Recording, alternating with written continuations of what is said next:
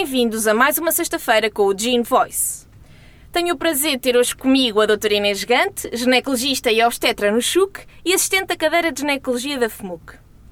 Aceitou o desafio de vir falar acerca de um tema particularmente complexo que é a amenorreia. Este é um tema muito desafiante e importante em ginecologia. Implica claramente o domínio de conceitos fundamentais de fisiologia do sistema reprodutor feminino e, por isso, vamos conversar de uma forma bem simples e esclarecedora sobre esta temática.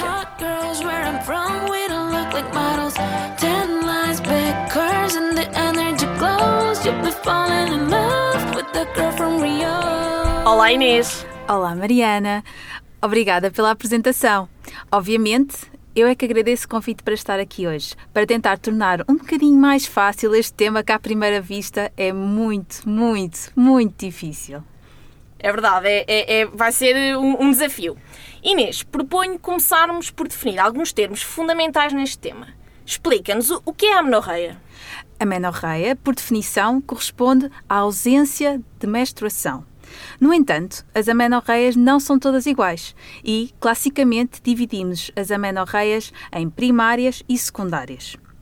Amenorreias primárias podem corresponder a uma de três situações. Primeira, a ausência de menarca aos 16 anos, se o restante desenvolvimento pubertário for normal, isto é, se o desenvolvimento mamário e dos pelos for normal. Segunda situação, a ausência de menarca aos 15 anos perante a inexistência de caracteres sexuais secundários, isto é, não ter ocorrido nem a pubarca nem a telarca. Terceiro, a ausência de menarca 3 anos após a telarca, ou seja, 3 anos após o surgimento do botão mamário. Por outro lado, a menorreia secundária corresponde à ausência de menstruação durante um intervalo de 3 ou ciclos ou 6 meses numa mulher que já menstruou previamente. Obrigada, fantástico. Tinha pensado em começarmos por explorar alguns cenários clínicos frequentes para estruturar as causas da amenorreia de uma forma eh, mais interativa. O que é que achas? Parece uma ótima ideia. Vamos a isso. Antes de mais, é fundamental sabermos identificar os caracteres sexuais secundários femininos. Podes nos dizer quais são, Inês? Claro. O surgimento dos caracteres sexuais secundários fazem parte do normal desenvolvimento pubertário, que se inicia entre os 8 e os 13 anos e podem ser caracterizados pelos estadios de desenvolvimento pubertário de Tanner, que englobam a avaliação do desenvolvimento mamário e da pilosidade púbica. O primeiro caractere sexual secundário a surgir é o botão mamário devido primariamente à ação do estradiol ovárico, ou seja, este surgimento do botão mamário chama-se telarca. Posteriormente, dá-se pubarca, ou seja, o aparecimento dos pelos púbicos devido ao efeito dos androgénios da suprarrenal. De realçar que a menarca, ou seja, o momento de aparecimento da primeira menstruação, ocorre em média 2 a 2 anos e meio após o início da puberdade. Se esta não ocorrer, é aquilo que chamamos uma amenorreia primária. Exatamente. Inês, se aparecer na tua consulta uma adolescente de 15 anos que nunca menstruou, que achados procuras no exame objetivo? O fator determinante no meu exame objetivo será, sem dúvida, avaliar os caracteres sexuais secundários, ou seja, o desenvolvimento mamário e a pilosidade pública. Se estes for norma forem normais, imediatamente podemos tranquilizar a nossa doente, pois apenas seria considerada uma amenorreia primária se a adolescente já tivesse os 16 anos e nunca tivesse menstruado. Portanto, uma ausência de menstruação aos 15 anos, mas com desenvolvimento pubertário adequado, poderá até ser normal. Mas, se pelo contrário ela não tiver os normais caracteres sexuais secundários, aí já estamos perante uma amenorreia primária e temos que fazer uma história clínica detalhada, porque muitas vezes estará aí a chave do nosso diagnóstico. Além disso, é sempre, sempre fundamental fazermos um exame objetivo cuidado. No exame objetivo, é destacar que temos que fazer um exame físico geral, avaliando o peso, a altura, para calcularmos o IMC, que muitas vezes nos pode até fazer pensar num distúrbio alimentar oculto ou em exercício físico excessivo. Devemos também avaliar a tensão arterial e os sinais de hiperandrogenismo, ou seja, se existe acne, hirsutismo, acantose nigricans ou alopécia. Faria também a palpação abdominal e da glândula tiroideia, bem como um exame neurológico sumário. Por último, mas claro, não menos importante, porque nos pode dar logo um diagnóstico, é fundamental fazermos um exame ginecológico para avaliarmos os genitais externos, pesquisando eventuais sinais de virilização ou de baixa impregnação estrogénica, e pesquisaria também a possibilidade de uma alteração anatómica, como por exemplo um ímã imperforado ou agnesia vaginal. Bem, verificas que esta adolescente não tem desenvolvimento dos caracteres sexuais secundários. Que exames complementares de diagnóstico pedirias? Bem, estamos então perante uma amenorreia primária.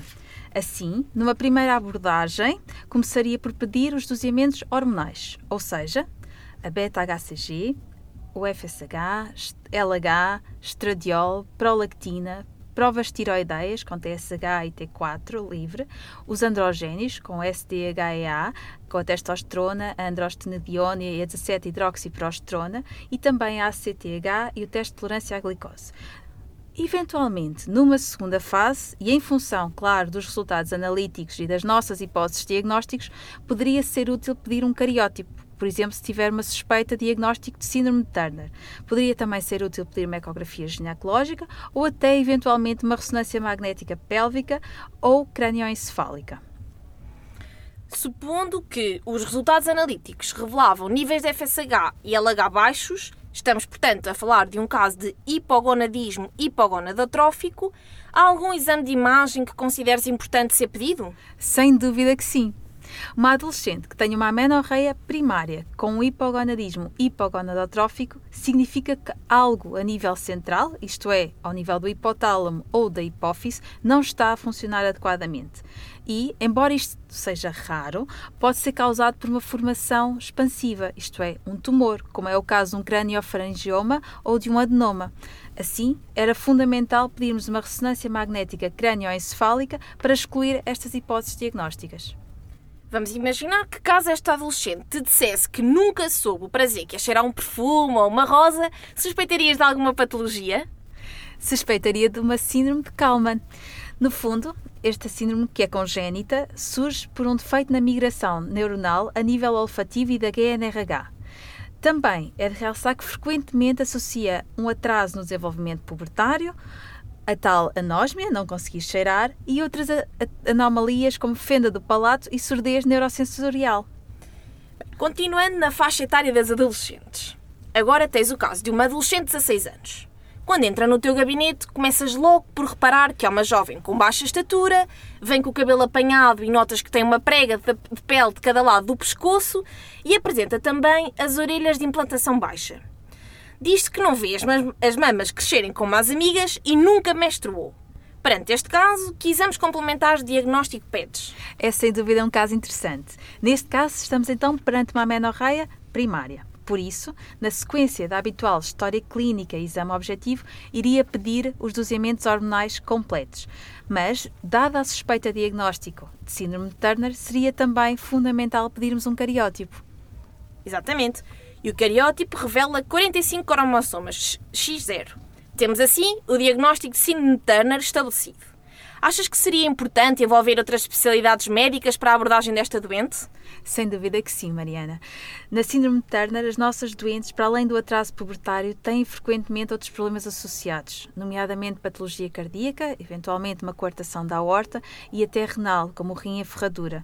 Por isso é fundamental envolvermos os colegas da pediatria, da genética médica, da cardiologia e eventualmente de outras especialidades em função das patologias que a nossa doente em particular possa ter. É realmente uma situação bem complexa. Uh, antes de avançarmos para a idade adulta, só mais um caso de uma jovem adolescente. Como descreverias o quadro clínico típico do ímã imperforado?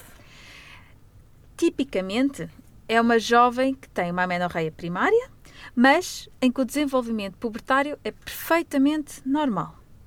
O sintoma mais característico destas doentes é terem dores abdominopélvicas cíclicas, porque, no fundo, a hemorragia menstrual ocorre, mas é impedida a sua saída porque existe um obstáculo, neste caso, o ímã imperforado. E, como tal, acumula-se sangue na vagina. Esta acumulação de sangue vagina é um hematocolpos. Acumula-se também ao nível da cavidade endometrial, que é chamada hematometra, e até se pode acumular nas trompas, hematosalpins. Em casos muito extremos, pode até haver um refluxo de sangue para a cavidade peritoneal, com uma dor mais intensa por haver irritação peritoneal devido ao hemoperitoneu. Mas o diagnóstico é muito simples. Basta fazermos um exame objetivo. Olhamos e vemos um abaulamento de cor azulada junto ao introito vaginal causado pela acumulação de sangue. Realmente o exame objetivo é muitas vezes a chave do diagnóstico. Uh, que possíveis diagnósticos diferenciais podem ser feitos neste caso? Habitualmente, começamos por fazer um diagnóstico diferencial com todas as causas da menorreia primária, desde as anatómicas, como a agnesia uterina ou o septo vaginal transverso, às causas hormonais. No entanto, neste caso, basta o simples exame objetivo para nos dar o diagnóstico.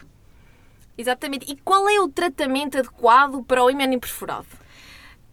É também muito simples, felizmente. É cirúrgico através da himnotomia, ou seja, é realizada uma secção do ímã por forma a permitir o fluxo do sangue menstrual. Muito bem, vamos agora esclarecer como abordar alguns casos da menorreia secundária. Tens uma mulher de 29 anos no teu gabinete. Chega atrasada à consulta porque o treino de natação se prolongou, mas muito felizmente é uma mulher educada, pede imensa desculpa pelo atraso e começa logo por explicar o quanto a vida de uma atleta de alta competição é extenuante. Queixa-se também da ausência de menstruação desde há sete meses. Perante esta doente, qual seria a primeira causa que terias que excluir desta amenorreia? Em todas, todas as mulheres da idade fértil, a primeira causa que temos sempre que excluir é a possibilidade de gravidez. Para isso, basta-nos um simples doseamento da beta-HCG. Se pedisses o doseamento sérico das gonadotrofinas, qual seria o resultado expectável, Inês? Tendo em conta a história que tu me contaste sobre esta doente, é expectável que tenhamos valores de FSH e LH baixos, ou seja, os níveis das gonadotrofinas vão estar baixos. Exatamente. E excluída a possibilidade de gravidez, neste caso, qual a causa deste quadro de hipogonadismo hipogonadotrófico? Embora seja sempre um diagnóstico de exclusão, ou seja, temos que excluir todas as outras possibilidades etiológicas, a causa mais provável é tratar-se de uma amenorreia hipotalâmica funcional na sequência de exercício físico intenso. Inês, uma outra possível causa frequente da menorreia secundária com hipogonad hipogonadismo hipogonadotrófico é a anorexia nervosa. Como abordamos estes casos? Os casos da menorreia hipotalâmica funcional, condicionados, por exemplo, pela anorexia nervosa, mas também pelo stress excessivo ou, tal como falámos no caso anterior, pelo exercício físico excessivo, requerem sempre uma intervenção multidisciplinar. É fundamental tratarmos a causa subjacente, através, por exemplo, do ganho de peso, da terapia cognitiva comportamental, da redução do exercício físico ou da redução do stress, e frequentemente é necessário darmos a estas doentes terapêutico hormonal com um extraprostativo para colmatarmos principalmente o impacto ósseo que esta situação poderá ter a nível uh, ósseo a longo prazo. Esta é sem dúvida uma situação bem frequente nas nossas consultas. Uh, outro caso agora. Estás de urgência e é chamada para ver uma mulher de 42 anos com queixas de cefaleias e alterações da visão que se têm vindo a instalar de forma progressiva nos últimos 4 a 5 meses. A doente refere que a última vez que menstruou foi há 8 meses, mas achava que estava a entrar na menopausa, portanto nem se preocupou muito com o assunto. Associadamente, queixa-se de corrimento mamilar bilateral, que surgiu há cerca de um ano. Em primeiro lugar, o que devemos excluir? Tal como disse há pouco, mulheres da idade fértil, a primeira causa a excluir é sempre a possibilidade de gravidez. Nem mais. Bem, no caso da, da beta-HCG ser negativa, que doseamentos hormonais pedirias para esta doente? Bem, este caso clínico é muito sugestivo de tratar-se de um prolactinoma. Assim, pediria o doseamento que me permitiria chegar ao diagnóstico, ou seja, da prolactina, mas pediria também os restantes doseamentos hormonais de rotina, pois, por vezes, há mais do que uma causa para a amenorreia em simultâneo. Claro. E, e, pedirias também algum exame de imagem? Sim, sim, claro. A ressonância magnética crânioencefálica seria fundamental, pois as queixas clínicas sugerem que se trata um macroadenoma da hipófise. Inês, e que terapêutica tens para oferecer a estas doentes? Se se confirmar que se trata de um prolactinoma, Devemos então referenciar a nossa doente para a endocrinologia. A terapêutica habitualmente é médica, com agonistas da dopamina, que poderá ser cabergolina ou a bromocriptina. No entanto, em situações muito excepcionais, poderá ser necessário um tratamento cirúrgico. Inês, agora tens no teu consultório uma doente de 32 anos, obesa, com acne exuberante, distribuição pilosa anormal e que se queixa de oligomenorreia desde sempre e atualmente é amenorreia há 8 meses. Qual seria, portanto, o teu primeiro passo a tomar na abordagem desta doente? Esta questão começa a ser fácil. Novamente, o primeiro passo é sempre excluir a possibilidade de gravidez parece que realmente nos estamos sempre a repetir. Mas é mesmo, mesmo importante transmitir a ideia que a exclusão de gravidez numa amenorreia é fundamental. Novamente, Inês, que doseamentos hormonais pedirias? Nesta situação, pediria a beta-HCG para excluir gravidez, FSH, LH, estradiol, prolactina, provas tiroideias com TSH e T4, androgénios com SDHEA, testosterona, androstenediona, 17-hidroxiprogesterona e também a CTH e um teste de tolerância à glicose. Bem, eu acho que quem nos está a ouvir já não vai ficar com dúvidas.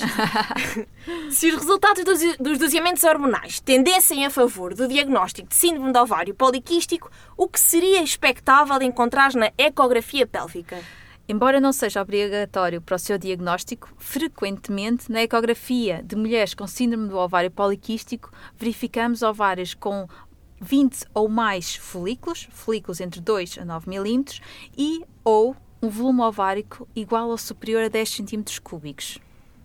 Uma vez que é uma patologia muito frequente, eu vou-te pedir que nos caracterizes outros casos clínicos que possam corresponder à, à síndrome do ovário poliquístico, por favor.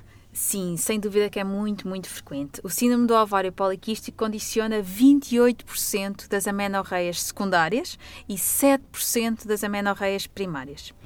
Clinicamente, estas mulheres podem ter uma oligoamenorreia ou mesmo amenorreia, poderão ter um hiperandrogenismo, com acne, hirsutismo, alopécia, poderão ter insulinoresistência, frequentemente também têm obesidade, dislipidemia e até, em muitos casos, infertilidade.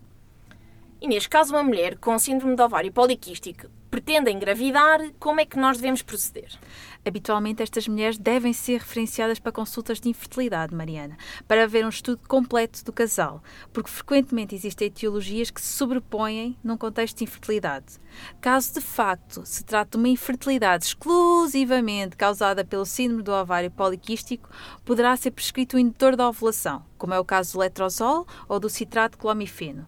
Mas os detalhes sobre esta e outras situações de infertilidade têm que ser debatidos no próximo podcast. Não posso já desvendar tudo. Excelente, adoro, adoro manter esse mistério. Para terminar, queria perguntar-te se um caso da menorreia com duração superior a 12 meses é sempre diagnosticado como menopausa ou se há situações clínicas com amenorreias desta duração que são reversíveis. Excelente questão. Apenas podemos fazer diagnóstico de menopausa baseado na clínica isto é, os 12 meses da menorreia, se e apenas se a mulher estiver na idade considerada normal para menopausa, ou seja, após os 45 anos, e claro, se não houver suspeita de outra etiologia. Em qualquer mulher jovem, ou seja, com menos de 45 anos, uma amenorreia superior a 12 meses não significa obrigatoriamente menopausa é fundamental, além da história clínica e do exame objetivo, pedir os doseamentos hormonais para excluir todas as etiologias que muito frequentemente são reversíveis se lhe dermos, claro, o adequado tratamento. Inês, penso que explorámos uma série de cenários clínicos que vão ajudar certamente os nossos alunos a compreender um pouco melhor este tema que é tão diverso. Adorei estar à conversa contigo. Obrigada por teres alinhado neste desafio. Uh, e para quem nos está a ouvir, conto convosco na próxima sexta-feira. Não podem perder o próximo episódio.